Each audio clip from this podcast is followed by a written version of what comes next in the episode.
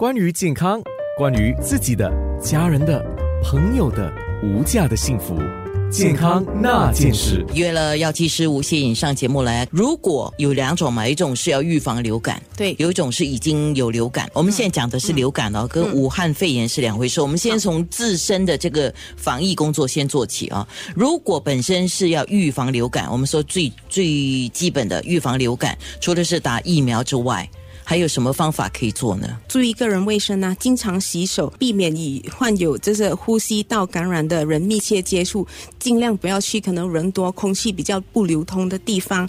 还有呢，就是说尽量。我们的手不要一直去摸鼻子或者是拨头发，尽量不要去碰我们眼睛、鼻子和嘴巴。嗯，那吃东西之前记得洗手。还有呢，如果你不小心患上感冒或者是流感了，你会有伤风、咳嗽的这些症状呢，请记得注意咳嗽和感冒的礼节。啊，这个礼节就是自己戴上口罩，或者是自己不要出去人多的地方，把这个病毒散播给其他人。那么尽量跟其他亲密的人或者是身边的朋友、家人保持距离。咳嗽和打喷嚏的时候，可以用一次性的那个纸巾啊，或者是衣服遮住。然后呢，记得要洗手。洗手，洗手。对我们特别提到了，你可以用一些湿纸巾备着，或者是消毒液备着啊，这些都是比较能够帮助到你清洁你的双手的。嗯，呃，就是不要随便去搓眼睛就对了。对好，那如果我们要加强自己的抵抗力，我的朋友开始在吃维他命 C 啊、这些有有帮助吗？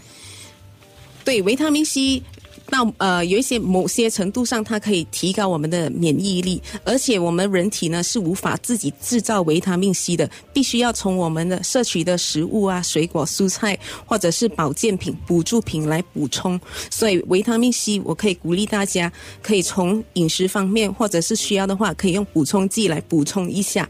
那么这里也跟跟大家分享食物啊，或者是水果来增强我们抵抗力。第一种是现在非常流行的就是 elderberry，中文叫做接骨木，是一种莓果，它是一种古老的民间疗法。那这种水果呢，它富含抗氧化剂，只要是抗氧化剂的食品呢，它就可以提高我们的免疫力，还有帮助我们抗炎。那么一些实验研究中呢，这个浆果可以阻止流感的病毒，但是科学家警告还需要更多的研究。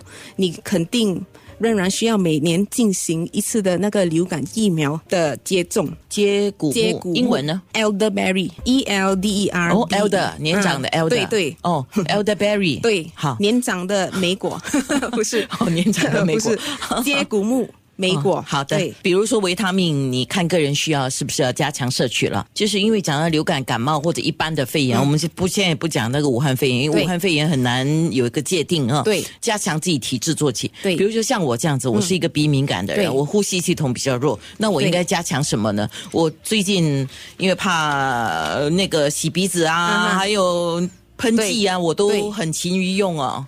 对，这个鼻敏感的人，主要还是要注意那个环境的清洁，确保那个空气要流通。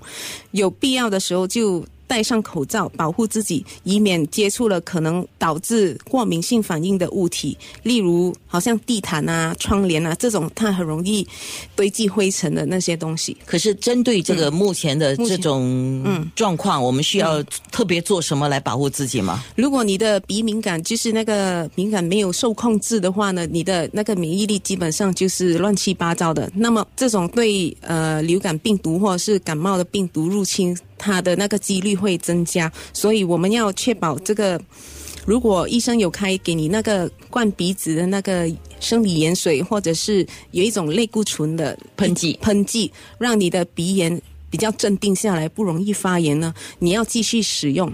那么一般鼻敏感的人，他们都会必须要长期跟着医生的指示来用药。就跟我们平时做的没有什么两样，对，只是说这个非常时期，可能我们要更仔细的做，就是不能够想到才做。那有一些保健品确实可以帮助敏感的问题，例如 DHA 啊、在鱼油里面的哦 DHA，、OK，因为它有抗炎的作用。那鼻子鼻窦里面的黏膜容易发炎嘛，所以它有抗炎的作用，增强你的抵抗力。还有维他命 C，或者是有一些草药，例如冬虫夏草，这主要是因为它们有消炎和抗氧的作用、抗氧化的作用，但是这些呢无法完全取代药物，它可以减低一些对药物的依赖性。抗过敏性鼻炎就好像一场马拉松，它是一个长期的抗战，因为个人体质的不一样，嗯的关系。那除了适量的安全药物和保健品的补助呢，安全用药和保健品的补助呢，也避免接触一些过敏源。